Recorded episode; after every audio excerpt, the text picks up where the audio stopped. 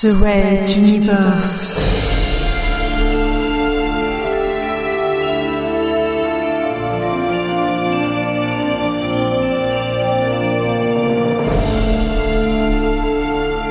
La plus grande saga galactique jamais entendue en podcast.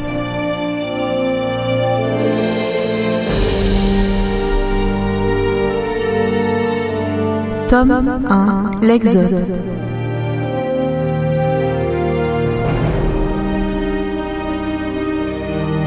Chapitre 2 Au commencement était la flotte.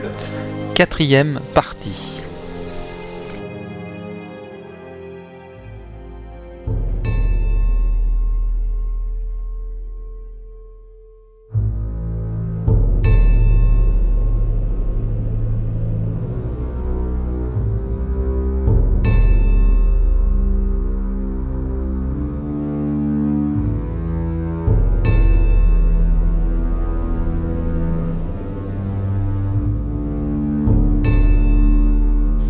Le lieutenant Ralato se concentra sur le bureau du contre-amiral Pophéus.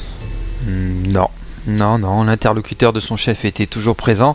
Ralato allait devoir encore patienter. Il prit appui sur son autre jambe et replongea dans ses pensées. Un cas intéressant que la princesse Azala.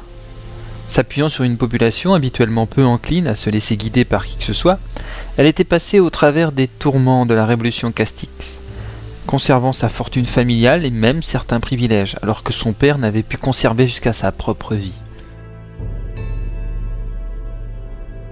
Puis elle avait réussi à créer un réseau pro-royauté que les services de Pophéus avaient du mal à désorganiser correctement, cloisonnant ses cellules au point que certaines ramifications se retrouvaient dans l'armée ou dans des cabinets ministériels et se croisaient sans se connaître.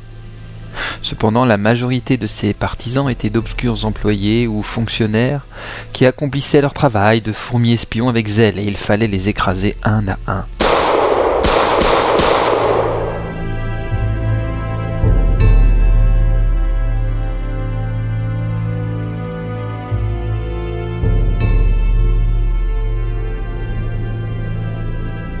Autre preuve de l'originale personnalité de la princesse, la redoutable Benkana elle-même, guerrière farouche et reconnue, qui pourtant avait pour mission de la surveiller et de l'entraver, avait pris fait et cause pour la princesse et s'était même retrouvée dans son lit.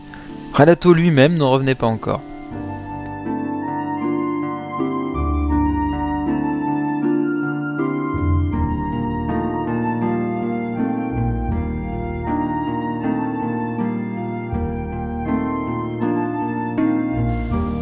Une bonne partie du réseau royaliste s'était retrouvée dans l'Exode. Mais qu'allait-il advenir des partisans restés sur place? Une des priorités des services de Pophéus était de les retrouver et de les neutraliser. Mais déjà le mental sentait qu'on ne pourrait en rester là.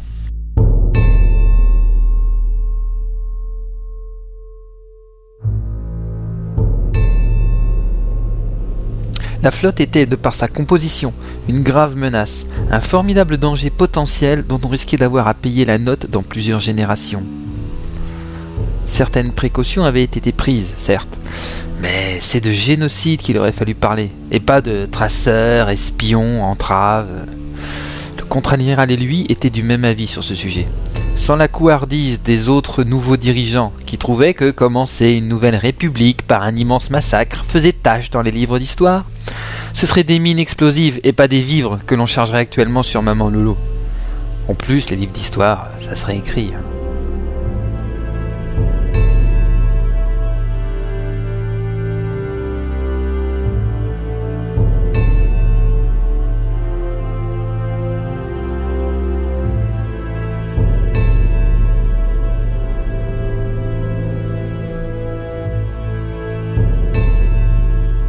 Trêve de tergiversation, le rendez-vous de Pophéus s'éloignait enfin, et d'ici peu la porte allait s'ouvrir.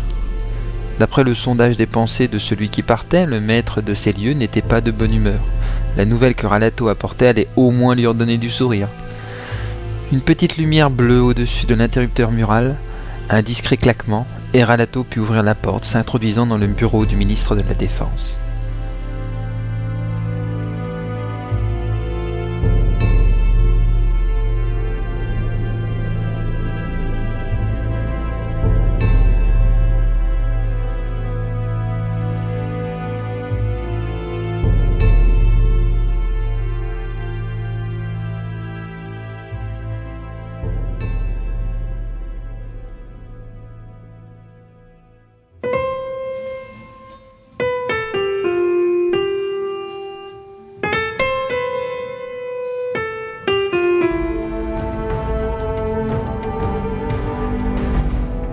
Red Universe à suivre.